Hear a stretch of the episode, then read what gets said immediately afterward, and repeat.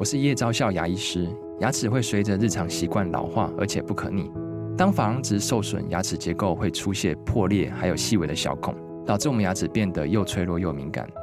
这边我真心推荐贝欧尼修复牙膏，内含 BioHAP 成分，搭配正确的刷牙习惯，经科学实证，可在两周有效让牙齿再矿化，修复受损珐琅质的细微小孔。相关资讯及购买通路，请参考资讯栏连结。我其实少睡是在减少，在损害了我的某一些功能，嗯、失去的那些功能是回不来的。即使我假日再睡十个小时，那也只是一些些体力跟心灵层面的安慰说，说啊，我有睡到这么久，好像充电了。可是呢，你损失的东西是那一些经验、那一些资讯、那一些所有你本来会有的东西，全部都损失了。相信阅读，让你遇见更好的自己。听众朋友，大家好，我是一号课堂总编辑，也是这一集节目的主持人李桂芬。你昨天睡得好吗？睡得饱吗？你知道除了安眠药之外，其实还有很多有科学实证的方法可以帮助你改善睡眠吗？我们今天呢要介绍的书，书名叫做《为什么要睡觉》。这本书呢，在台湾它蝉联了博客来诚品的年度畅销书，它在国外呢也是《金融时报》的年度选书，是 Amazon 纽约时报的畅销书。我们邀请到的嘉宾呢是瓦基，睡太少的代表。Hello，听众朋友，大家好，我是瓦基。瓦基是阅读前哨站的站长，也是台湾热门 Podcast 下一本读什么的主持人。瓦基称这本书呢是。殿堂级睡眠宝典，为什么你这么称呼这本书？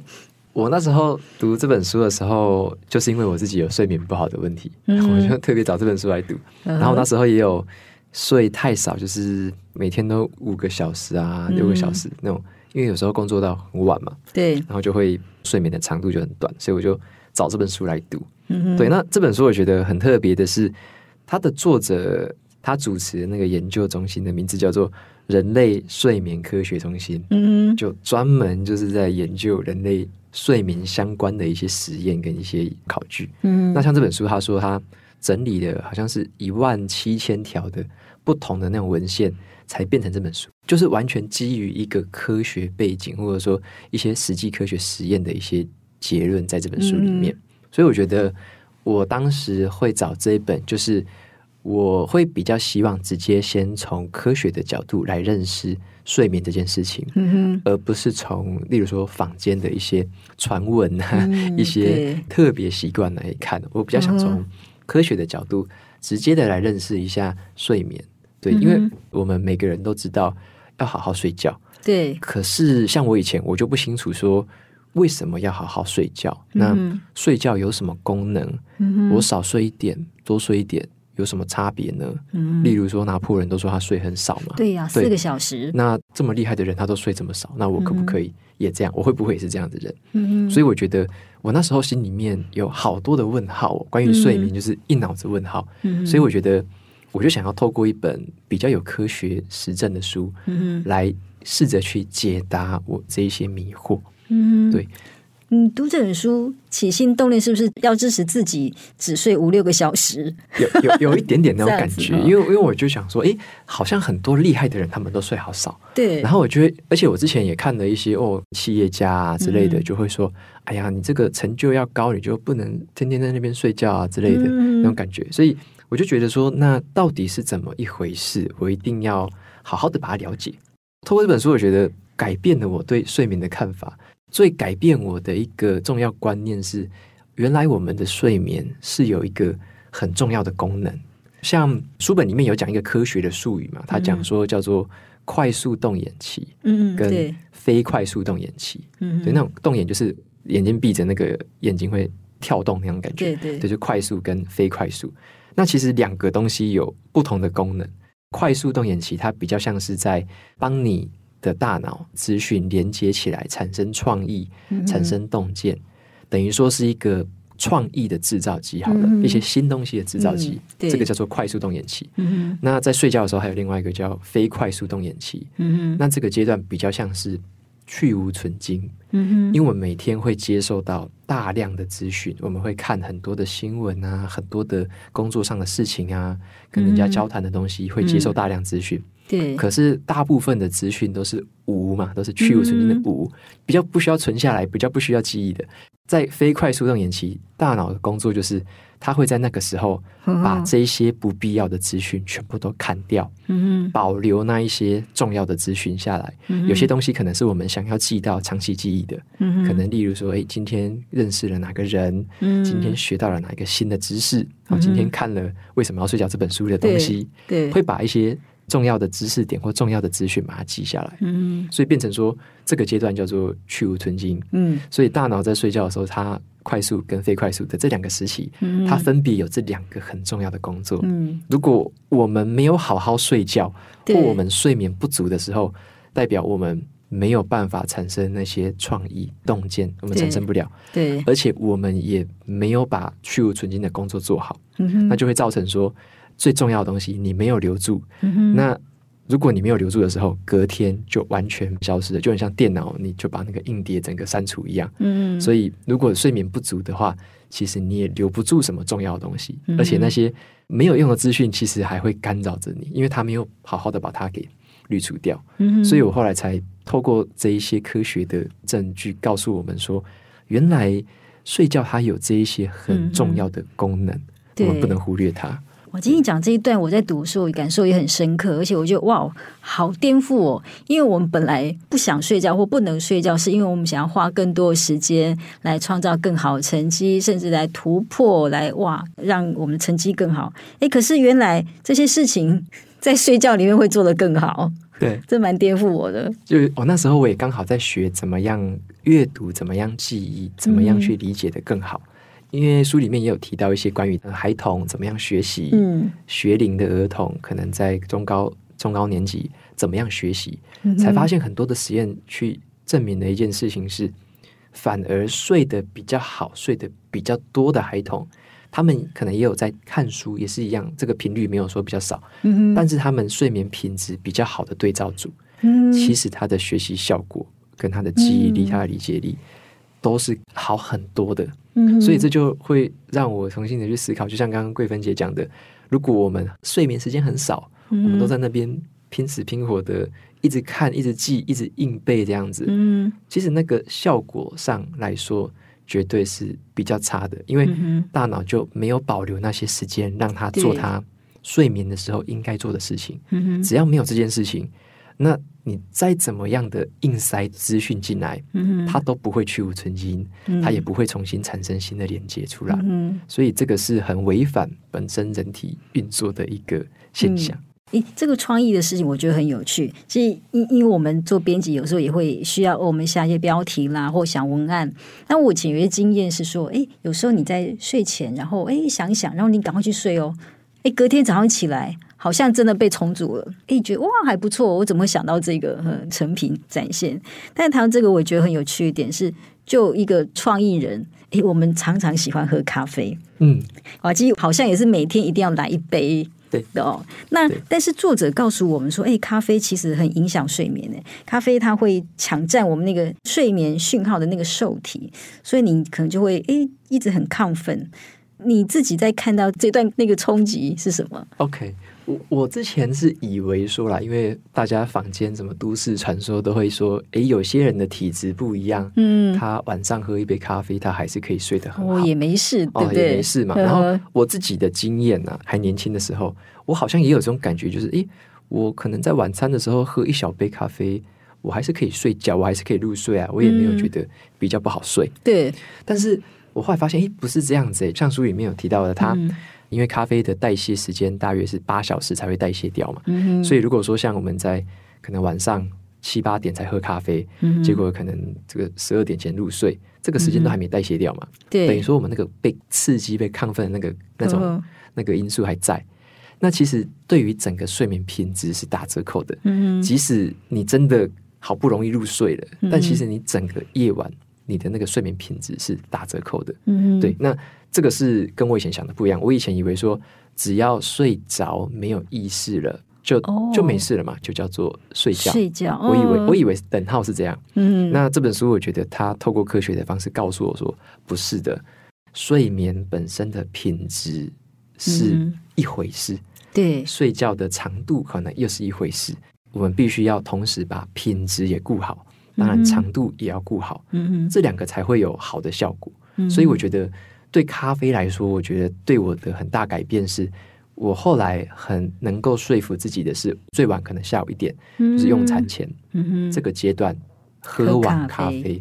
那这样子的好处是，它咖啡因代谢掉的时间，嗯、其实就已经是在你睡前，就晚上入睡前、嗯、就已经代谢完了。嗯、对，就不会影响到你晚上睡眠品质。所以对我自己很实际的改变是这样。嗯、对，就是它是一个有科学这个证明告诉我的一件事，所以我比较。能够说服自己说好，我为什么选择在这些时段喝咖啡？嗯，是因为这样。嗯，那我就尽可能的避免在，例如说下午或傍晚时段。嗯，尤其我觉得影响最深的应该是最近吧。我年纪大概是三十五、三十六。嗯哼，那我之前不要说你老。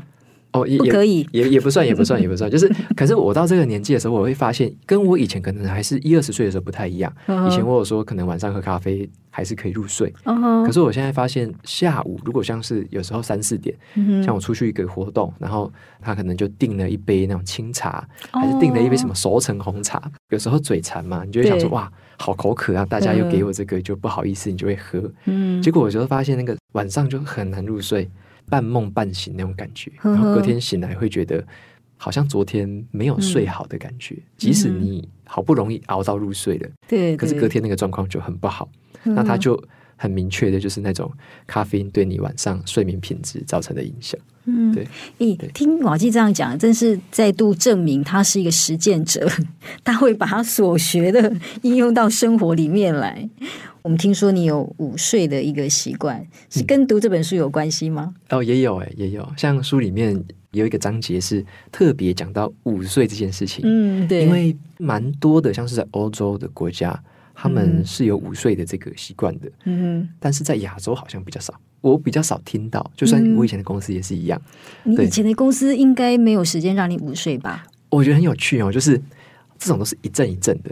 可能有一段时间大家说啊，午睡很好。公司可能就会在中午，可能十二点到一点就关灯哦，强制关灯。对，强制关灯，就说哎，大家这个时候休息，你可以去餐厅，可以去外面吃个饭。嗯，但是回来的话，大家请休息。嗯，然后过一阵子又打开灯了。嗯，为什么？哎，为什么呢？因为生产又很急嘛。然后大家说啊，这样子大家睡个午觉，好像也没有提高产能啊，那干脆开灯，就是一阵一阵的。然后再过了可能一年半年，又突然关灯了。然后说啊，因为我们又怎么样看到什么，所以又关灯。但是过一阵就又开灯了。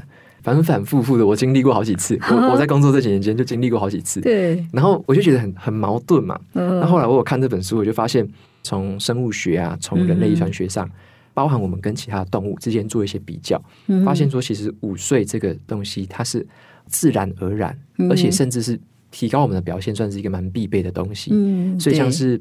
国外啊，尤其是欧洲国家，他们都有那种午睡的习惯嘛。嗯哼，可能是半小时，我记得好像是大概十五到十五分钟到半小时是一个蛮好的区间。嗯、对，那有这样的习惯的，其实包含你说对于整个健康还是什么的表现，都会来得更好一些。嗯哼，所以我觉得这个东西在科学上是算是有一定程度的一个相关性，嗯、也蛮能说服我说要采取这样的一个行动。嗯、所以对我自己来讲。我后来无论在工作上，或者说我现在成为一个在家里工作的一个工作者，对我大部分都是在下午，就是呃用完餐大概一点到一点半这个阶段，嗯、我就会让自己至少是休息，嗯、就是即即使是趴着也好，有时候不一定会完全入睡，但还是尽可能的在那个时间，我会稍微休息一小段时间。那我不敢说实际上的量化对我的帮助是什么，嗯、对，但是我至少会觉得说，算是这个习惯也跟着我蛮久到现在。比较不会突然去中断它了，嗯、因为已经透过书本里面跟研究的实证证明哦，实证证明的，对我不会再去说啊，我又听了谁的说法说啊，睡午觉没有用，哦、就是那个已经不能说服我了，这样。对，对，诶，你刚也提到哈，我们去观察不同文明下面的那个睡眠习惯，可能在欧美比较习惯午睡。我记得在书中提到说，早期的希腊，他们那个开店的时间是早上要九点到十二点，然后呢，一点到五点是休息的，就是让你睡午觉哦。那你你觉得在台湾现在我们这种很繁忙的这种社会啊，哎，我如果中午这样子电灯还亮着的时候，我趴下来睡一下午觉，会有什么样的关系吗？对，我觉得这个我刚刚有提到，感觉很矛盾或很冲突的地方，就是说，嗯、就是午睡这件事情明明是好的，嗯，但我觉得有点像是职场文化吧，包含看待同事、上司看待下属的态度，对，就会变成说。会觉得这种休息好像是没有产能或者是没有产出的一个活动。嗯嗯，那我们可能都很倾向说要把大家的时间跟产能压榨到每一分每一秒全部都要用到。对，可是恰恰好是因为这样的想法，反而导致了可能我们的产出其实没有。睡午觉的那么好，或者说你的你的创意，你的一些其实没有发挥到更好的状态，嗯、但我们不知道。对，我们的直觉就告诉我们说，每一分每一秒你都睁着眼睛在工作，嗯、这个是最好的。嗯，所以我觉得那是一个我们对于职场文化或职场环境的那种感觉，嗯、跟所谓的科学证实告诉我们的很明显的一个落差。嗯、对，所以对于职场工作者来说，像。我之前在呃工作环境，我自己比较幸运一点，是因为我那时候当一个课的主管，呃，主管会有一个小位置，对，是坐在自己的一个小空间的。嗯、那其他的普通的工程师是坐在一起的，就坐成一排的。嗯，那对于主管来说，你就可以在那个时段你就可以休息嘛，不会被其他人打扰啊，嗯、或者说你也不会说，哎哎，隔壁你隔壁是怎么样，就不会有这种问题。嗯、所以我觉得这样的环境是比较 OK。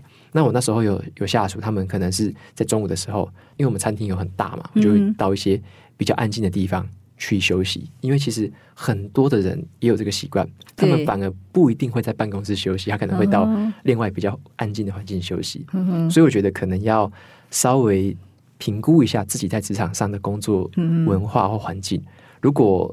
是在这样的一个比较密集的环境之下，嗯、我觉得还是要想一些办法，可以让自己能够有这样午睡的一个时段。嗯、那如果本身就是在很支持这个文化的公司里面，嗯、那我觉得是很幸福的一件事情，一定要好好的把握。对你提到不同文化那个睡眠午睡习惯，然后我还想到一件事情，就是在台湾，我们小学的时候吃饱饭一定要趴在那个桌上睡觉。那有些人可以，但是我我相信。大概有一半的那个心理是哦，非常气愤的，就我为什么一定要睡午觉？我为什么要趴着很闷？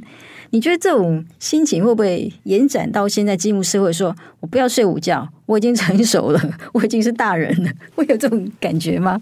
应该应该这么说好了，我自己小时候就不太喜欢睡午觉。嗯，对，为什么？因为因为我我小时候就会觉得说，我应该好好把握每一分每一刻去玩啊，哦、去嬉闹啊，所以我中午就不太会这么样。很振奋的跟大家一起睡午觉，嗯、所以我觉得那种比较像是在年轻的时候一个比较叛逆或比较想玩的那种心态啦。对、嗯，但那时候当然也不可能说说服那时候的我说，哎、欸，这是有科学证据，你要好好睡才会有好成绩。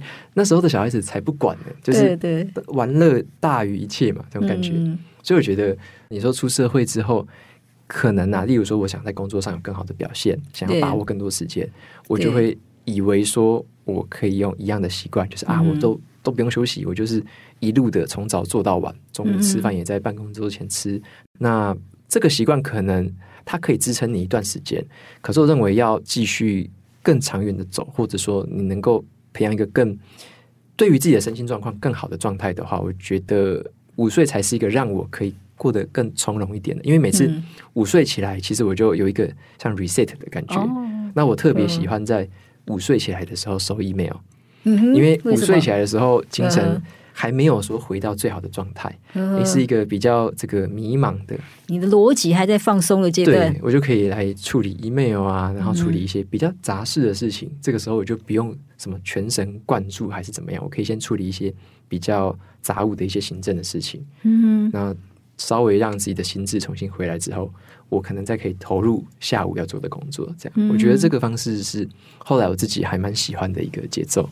嗯，诶，我其实感受到瓦基尼提到说，诶，很想要好好用人生的每一段时间哈去探险呐、啊，或者去工作。你是不是那种嗯，就觉得人生苦短，所以秉烛夜游的那种人？所以你很多的睡太少的原因，会不会是因为舍不得睡，而不是不想睡？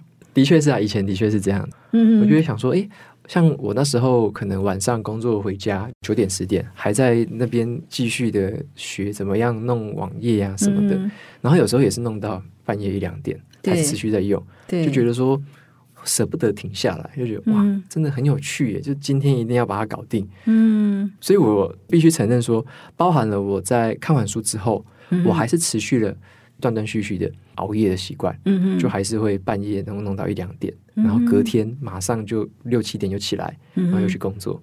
其实心里面有点挣扎，就是我我明明知道说，在这个客观的事实上，我不太应该这么做，嗯，但是在自己很主观的那种想要做事情，想要把它做好，想要快点拥有某个成果的感觉，对，还是会拉扯着你，就会觉得就是说，嗯、我就在。多做一下，我今天少睡一点点，不会怎么样吧？对，所以我自己也是不容易克服，就是很难说服自己说好，你就从今天开始之后，每一天全部都是完全按表操课。嗯、我觉得我自己好像也没有办法做到那个一百分。对，对哇，这也是一个蛮有趣的挣扎。对，对 我们私下可以再问瓦基，他怎么样去克服这种挣扎，或者是他怎么走过来。我们先休息一下，待会回来。好消息。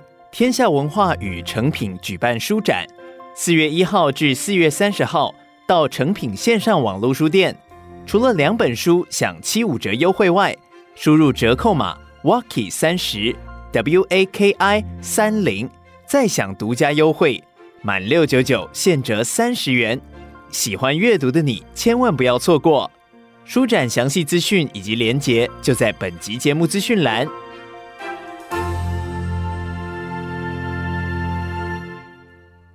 现在收听的节目是《天下文化读书会》，我们今天要介绍的书是《为什么要睡觉》。访谈的嘉宾是瓦基，睡太少的代表，曾经的失眠者。关于睡眠呢，我们在读这本书之前，的确是对睡眠理解的非常有限。在接下来这一段呢，我们请瓦基跟我们谈一谈哦，他在读这本书的时候。一些我们对那个睡眠很不理解的地方，跟我们传统印象不太一样。譬如说，不同的生命阶段，它会有不同的睡眠状态。瓦基，你可不可以跟我们分享一下这边的那个阅读？OK，我以前会以为说，就是睡眠的状态，就是好像会越老的时候会睡得越不好，或者无论是什么年龄，这个睡眠时间都要一样。像是很多我身边的那个朋友都告诉我们说，他们好希望说自己的孩子。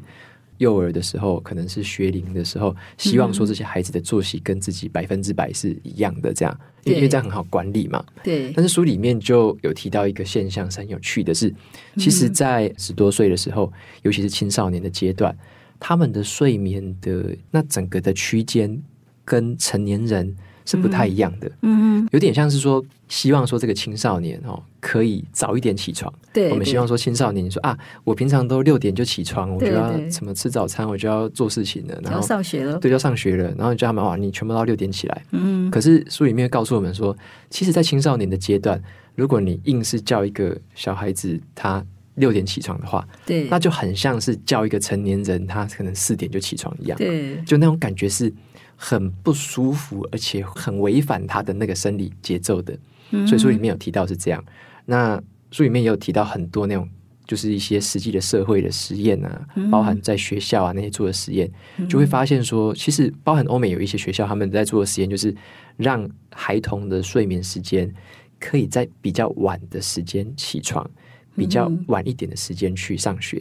例如说是在八点，可以有一个更完整的睡眠，睡到八点。对，才去上学，嗯、然后才发现说做这样实验，让他们可以睡比较晚一点才上学的同学，他们的表现跟成绩，包含你说理解、记忆力，嗯哼，相对都提升了。对，反而是叫他们硬是啊，就你要每天都是六点起床，嗯、即使他们再早一点睡觉也是一样，对他们那个节奏就是不太一样嘛。所以在这个对照组下，你就会发现他们的表现就没有另外一组来的好。呃，书里面也有提到一些，我认为不算是抨击啦，他就是对于教育体制或上学体制的一些建议嘛。当然，他就会建议说，其实我们要对于孩童的睡眠的重视程度要提高才对。那甚至是对于一些上学时段的规划，是不是应该要晚半小时或晚一小时的这种规划？他在书里面有提出了很多从科学角度给出的一些看法。对，那当然我们现在。毕竟受限于或者说我们生活在某个体制，我们在某个学习的体制里面，我们可能必须被这样子做。嗯、可是我觉得可以让我呃，身为父母或者说身为家长的我们，可能可以去思考一下就是说，我们有没有原本一些错误的观念，例如说、嗯、学校就要他七点。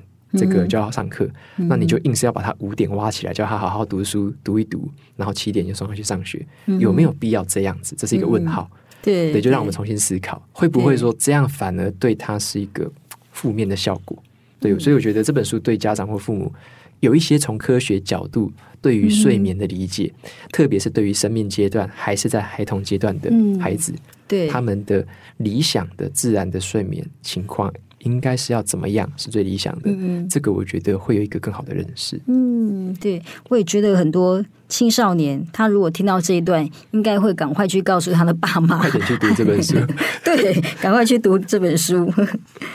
在这本书里面啊，其实也谈到很多那个专业术语，叫做睡眠缺乏。好，那当然在现代生活里面，我们知道很多状况影响我们的那个睡眠状况。书里面提了五大原因。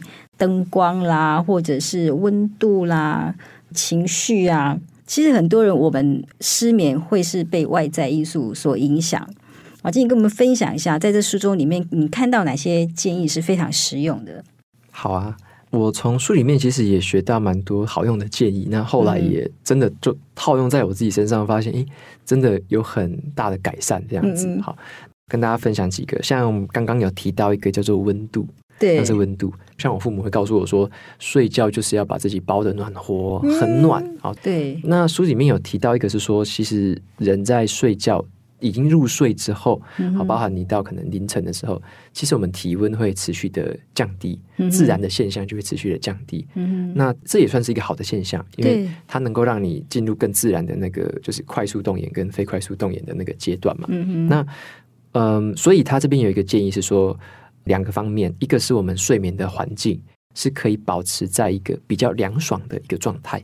有些人可能会想要开暖气睡觉，嗯，就是你想要开得很暖，反而这样子是比较不好的。所以反而让房间是处于在一个稍微凉爽的状态是比较好。也不是要叫我们就是很冷啊，不是要着凉，而是至少相对来说是一个凉爽的状态。那还有另外一个是。在睡前，我记得好像一个小时还是多久，可以洗个热水澡。嗯哼，啊，热水澡的效用是让我们的体温先提高，在傍晚你准备要入睡的时候，它可以让你的体温从一个比较高的一个温度慢慢降低到一个比较低的温度。嗯，它也符合人体在进入睡眠的时候的那一个状态。嗯，以温度来说，我们要让自己的体温或让周围的环境是可以支持这一个在夜晚进入比较凉爽的一个阶段。对，这是第一个温度嘛。对对。那还有呃，另外一个建议是包含咖啡因跟酒精的建议。对对，因为像我们咖啡因也已经有提到嘛，对对就是不要说太晚喝，你要让它有代谢时间。嗯、那我们聊另外一个就是酒精。酒精，对，对这个也蛮让我惊讶的。对，不是大家都说喝杯小酒好好睡吗？好好睡，怎么不是呢？因为大家都这样说嘛，啊，的确也有在什么睡前喝个，嗯、比如说喝个啤酒啊，喝个 whisky 什么的，对，的确是，哎，就觉得啊，茫茫的，你就好像很好入睡这种感觉。对对那后来我才从书里面，他这些科学实验告诉我们说，酒精它有一个功用是，它扮演了一个抑制、压抑者、嗯嗯抑制的那种角色。嗯，它抑制什么呢？快速动眼阶段，对，那快速动眼阶段是在发想创意、产生洞见，把一些你旧的东西组合成新的想法的快速动眼阶段。嗯、酒精的成分就会抑制这个阶段的发展。也就是说呢，如果我们在睡前喝了酒，嗯、酒精成分还在我们的身体里面，嗯、还没代谢掉嘛，我们就睡觉了。对，虽然你真的入睡了，可是它压抑着那一个快速动眼阶段的功能，嗯哼，等于说你明明入睡了，可是原本你那个阶段是有这样功能的，但是你却没有发挥它。是。你睡着，但是你不是真的在睡。对你，你不是真的经历了这个睡眠的功能。嗯，就因为睡眠是有好处的，嗯，就是为什么我们人会睡眠？睡眠是刚刚有说的，你有建立洞见、嗯、建立创意的这个想法，加上你会对记忆的去无存菁嘛。你如果不让它运作，或你压抑它运作，嗯哼，那就是对于我们接下来生活，例如说，你明明就吸收了很多知识，你明明就需要再发想一些创意，想一些策略，结果你因为这些酒精压抑了那一些想法，那一些洞见的产生，嗯，那对于未来的我们不是就比较差吗？对，那加上我们如果又经常的靠酒精去入睡的时候，嗯这个时候副作用就更惨了，嗯，因为等于说你长期下来。你就变成了一个了无新意，或者说你你的资讯对你来说，你就没有那一些连接、那些创造，它就消失了嘛？对，对这个东西因为很不容易察觉，嗯，对不对？我们会觉得我有睡觉，对，可是其实你的睡眠没有发挥功能。等我们知道的时候，都已经是影响都已经造成了。举例来说，我长期以来都没有这些特别想法，所以我就过着一个这样的生活。嗯，但是你无法想象的是。如果你有这些想法，如果你有这些洞见，嗯、如果你那些功能有发挥作用，你会变成一个不一样的人。对，所以我觉得那个差异就是我们无法去对察觉到，对，它是没有比较，它没有比较级的。嗯，你你不知道你你有这样做跟没这样做会怎么样。嗯，你只是以为说你有睡觉，嗯，可是你你没有做到睡觉它该有的功能，这样。嗯、所以我觉得这是酒精一个算是一个危险的地方吧。对，所以这也让我自己体会到就是。不要太晚，例如在睡前一两个小时还在喝，嗯，那就很不好。对，但你如果是例如说晚餐的时候，或者说哎、嗯，这个喝杯小酒，这个怡情养性，那个的代谢是来得及，嗯，就是把它代谢掉，就是一个时间点的问题，而不是说要喝或不喝的问题。嗯，我在读这些时候，还有刚刚瓦基也在提到说，像咖啡啦，或者是酒精啊，就让我们睡眠不好，它是真的是剥夺了我们睡觉可以产生的创意。哈，那作者在谈那个睡眠的功用的时候，他谈了一个很重要的一个功能，甚至这个功能可能比创意更大，是它有一种抚慰心灵或者是抚慰伤痛的一种功能。它很可能是发生在睡梦中，这个对我来讲，我觉得蛮玄妙的。不晓得瓦基，你觉得？嗯，之前我因为有一段时间，我因为有一段时间他睡不太好，嗯哼，那段时间就比较暴躁，嗯，那因为睡眠不好，因为睡眠品质不好，嗯、所以你隔天你又心情又更不好，又更担心说睡不着、嗯。对，然后呢，有一次他就跟我说：“我真的睡不着，我好烦恼。”然后我就问他：“你在烦恼什么？”他说：“我在烦恼我睡不着。”我睡不着是因为我在烦恼，我睡不着，所以就是因为睡不好，然后负面的那个循环就一直一直产生，一直产生。嗯，对。那后来我们也是采取了一些方法，然后透过医生的一些建议，就诶稍微调整了一下，才把它调整回来。嗯，对。所以我觉得，对我们自己的经验来说，它的确是会对情绪啊有带来很直接的影响。嗯，对对对。作者在提这个事情的时候，他提到一些有那个重大伤痛一些人，他的举例是说。当时间过了之后，我们可能还会记得那些重大伤痛的情节，可是我们已经不会有那样子强烈的情绪。我说我们那个情绪或伤痛在淡化了。他说很多人会以为这是因为时间治疗了一切，哦不，不是时间，是睡觉，甚至是做梦，他治疗了你的伤痛。就、嗯、这个让我也是觉得哇，非常有趣这样。那其实瓦基，我们知道你有一个很规律的睡眠习惯，对不对？那你现在规律的生活究竟是怎么建立起来？走过那个舍不得，很重要，这是怎么做到的？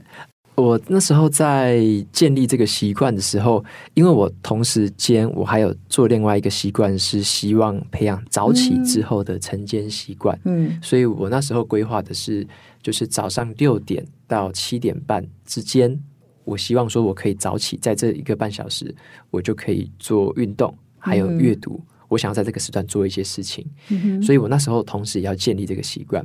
那再搭配这本书里面说的，好，你如果说要睡到七个小时以上的话，嗯、那是不是前一天你就要再抓更早一点？例如说，从十一点的时候就要入睡。嗯、所以说我那时候就开始在思考说，我要这样子，有点像是把我的作息要整个提早一点点。要怎么样去调整？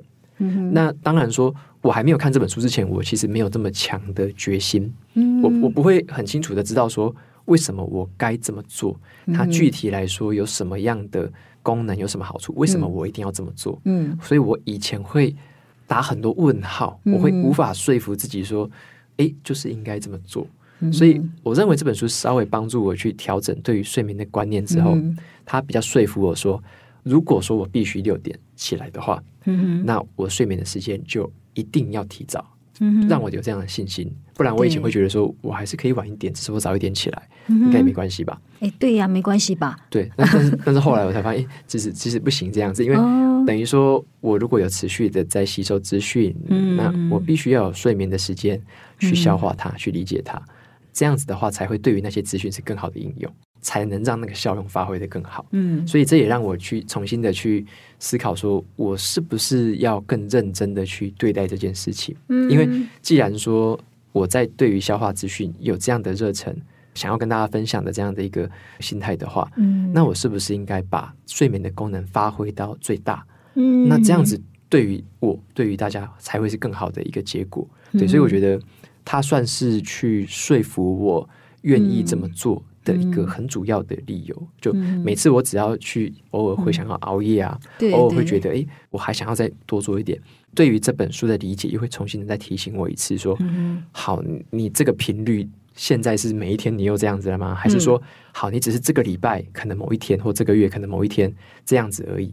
嗯那你牺牲掉的，或者说你少睡的这个时间，嗯是我可以接受这个负面作用的吗？就是我会比较清楚的知道说，我其实少睡是在减少，嗯。是在损害了我的某一些功能，嗯对，而不是说我只是少睡，我之后补眠就好了。哦。因为书本里面有说到补眠这件事情，对。很多人会以为说我只要假日六日，呵呵。我只要多睡变成十个小时，我就补眠了嘛。嗯可是睡眠的功能告诉我们不是这回事哦。嗯如果平日你每天都只有睡四小时的时候，嗯，就等于你只让它发挥了一半的功能。嗯你大部分的事情是忘个精光的，大部分的事情是没有产生动静，没有什么的。对即使你平日都睡这么少，嗯你已经失去了那些功能，是回不来的。对，即使我对假日再睡十个小时，那也只是一些些体力跟心灵层面的安慰说，啊，我有睡到这么久，好像充电了。嗯可是呢，你损失的东西是你那一些经验、那一些资讯、那一些所有你本来会有的东西，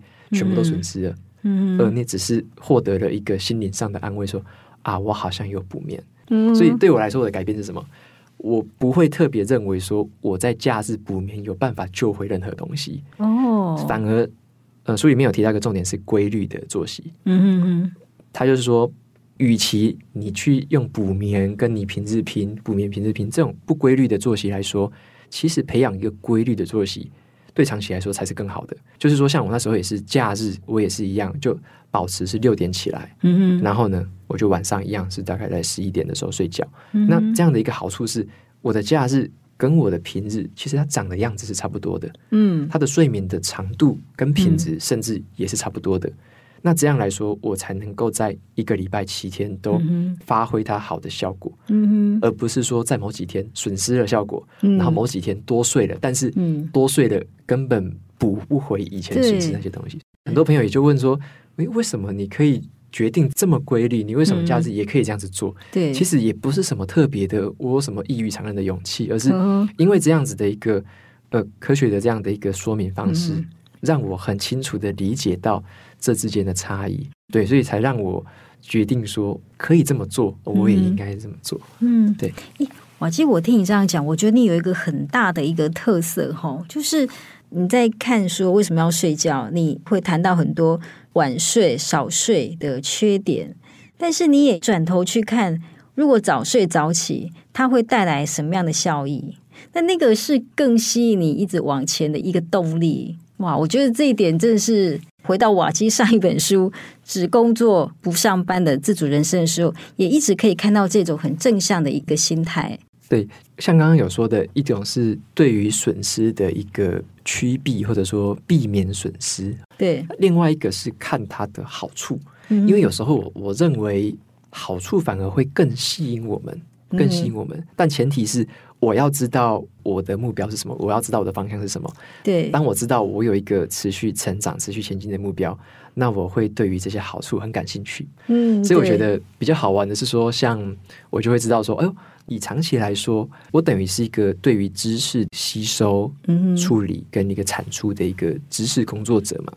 那对于我来说，大脑或我的身体机能对于知识这样子的一个处理的功能，它就是最重要的事情。对，你的资产，对，这是一个很重要的一个资产。所以对我来说，我必须把这件事情就放在最重要的这个位置，嗯、而不是说我用一些可能技巧啊，嗯、用一些可能多的时间去弥补啊，去冲刺啊，然后每次都要用一些绝招啊，还是什么的拼拼凑凑的，那样子反而长期下来，它不会带来最自然、最正向的一个结果。嗯、我就会去思考。怎么样让我可以在长期下来，可以整个机能运作的更好，嗯、让我整个外在对于知识啊，对于其他工作上面价值的贡献，嗯、才可以带来更长远的这个好处。嗯、好处的吸引有时候也会大于那个对于坏处的避免，嗯、是这样子。对对，今天非常谢谢瓦基跟我们分享这本《殿堂级睡眠宝典》为什么要睡觉。另外呢，我们也想跟瓦基推荐一本天下文化出版的书叫《超级感官》。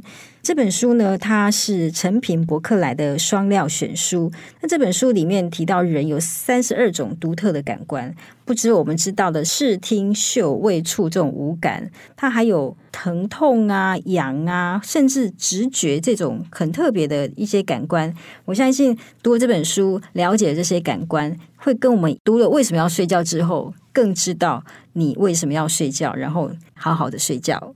最后呢，如果你有睡眠困扰，或是你想要优化自己的睡眠品质，欢迎透过本集节目资讯栏到天下文化与诚品联手举办的线上书展购买好书，享受折扣优惠，直到四月三十号。祝福每位收听这集节目朋友都能享受优质睡眠。天下文化读书会，我们下次见，拜拜。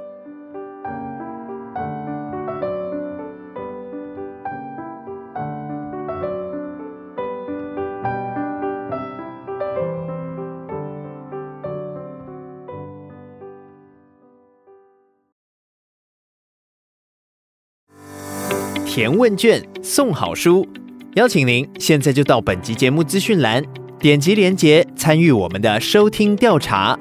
您的宝贵意见会让我们制作出更适合您的节目。只要完整填写问卷，就有机会获得天下文化出版的精选电子书。鼓励你点击连接参与我们的收听调查。